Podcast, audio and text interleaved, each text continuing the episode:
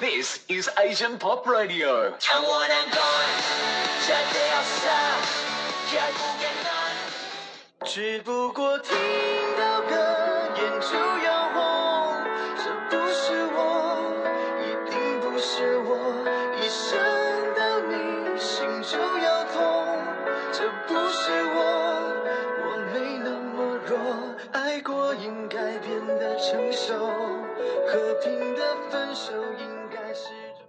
Welcome to Australia, Aaron, and especially uh, to Melbourne. Yeah, this is my first time to Melbourne. Uh, Melbourne that um, I'm really excited. Is this the first time you've been to Australia? Have you been to any other Australian cities? Uh, never before. Yeah. Yeah. So it's, um, every moment, every second is fresh for me. yeah. Great. Okay. Um, so you've just finished your performance, first ever performance in Australia, Melbourne, and you're going to Sydney this coming weekend. Yeah.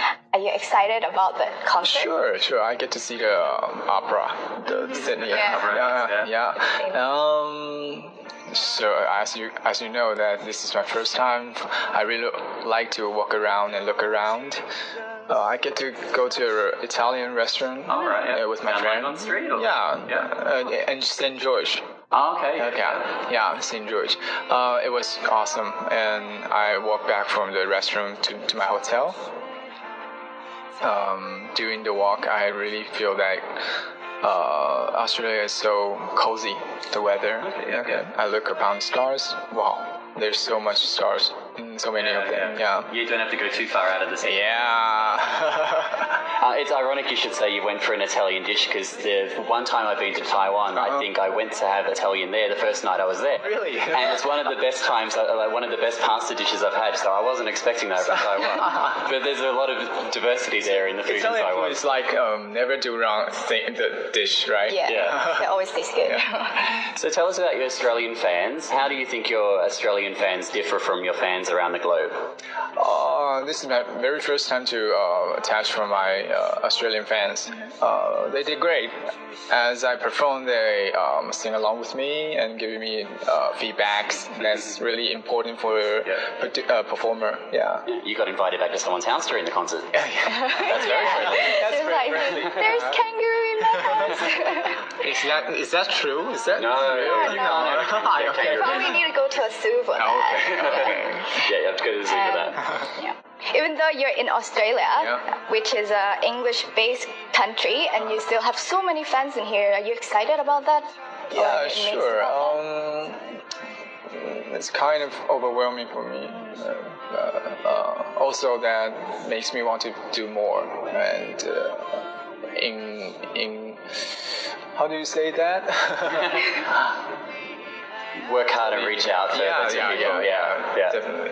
Yeah, so. um, It is really fresh for me to, to, to know that there's fans in the English community. Yeah, it's Similar to that, um, like I said earlier on my first trip to Taiwan, it was about five years ago, um, and it was actually uh, I had a chance to pick up some CDs. I went to the music store, and one of the first albums I picked up was a Fahrenheit album. Wow! and, uh, and it was probably one of I mean it was one of those moments, one of those defining moments where I decided that I wanted to host an Asian pop show. So you influenced me and the rest of the boys. How do you feel about that kind of influence that you have over fans, and uh, and and does it make you feel good that you're introducing so many people to Taiwanese culture and, and the music industry? Well, um, that's what music meant to do. It's, uh, encouraging people and inspiring people. That's that's how singers um, get through the um, the songs to reach out for the fans or the one that they uh, even don't know us. Yeah, so that's I'm going to do more of that. Um, encouraging my fans uh, because there's lots of um, feedbacks from the Facebook. They're struggling from life, they're struggling from um, school. Mm-hmm. Yeah. That really inspired me to do more, to help them, to, to let them know how to face the difficulties in life. Sure. under your label, there's so many incredible singers like E Asahi and you. And do you think your company actually helps you a lot?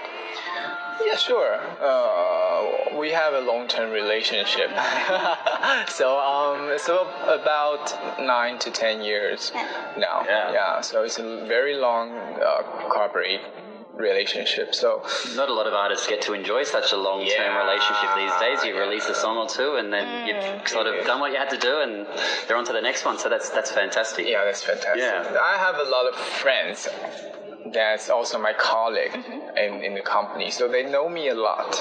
Uh, as an AR, you have to know the artist you, from inside. Then you can um, express him through the album. Yeah, so it's really good. All right, we have to ask you an embarrassing question. It's the same question that every pop star gets asked when they come to Melbourne. What's your Aussie accent like? What's the Your accent? Australian accent, accent. Can Australian you do an Australian accent? Oh, Yeah, I would love Or to. Oh, know any phrases? No, you you can teach me. I like uh, "G'day, mate." Get in, mate. G'day, mate. Get in, mate. Yeah, not too bad. Oh, okay, okay. Yeah, you pass. You pass it as a Yeah, yeah. Melbourne. Okay, gents. Yeah. Gents, is You- that is Australian too? Gen- Gen- Gents. We usually u- use mate. Oh, mate. Yeah. G'day, mate. Yeah. Yeah. Okay. All right. that worked well. Oh, okay. So yeah, the following are questions from our audience. Um, so the first question is Talia asks, if it comes down to choosing only one, singing or acting, which one would you choose? It's a very difficult problem for me because uh, even through 10 years, I can't tell which is important for me, which- which is more important for me.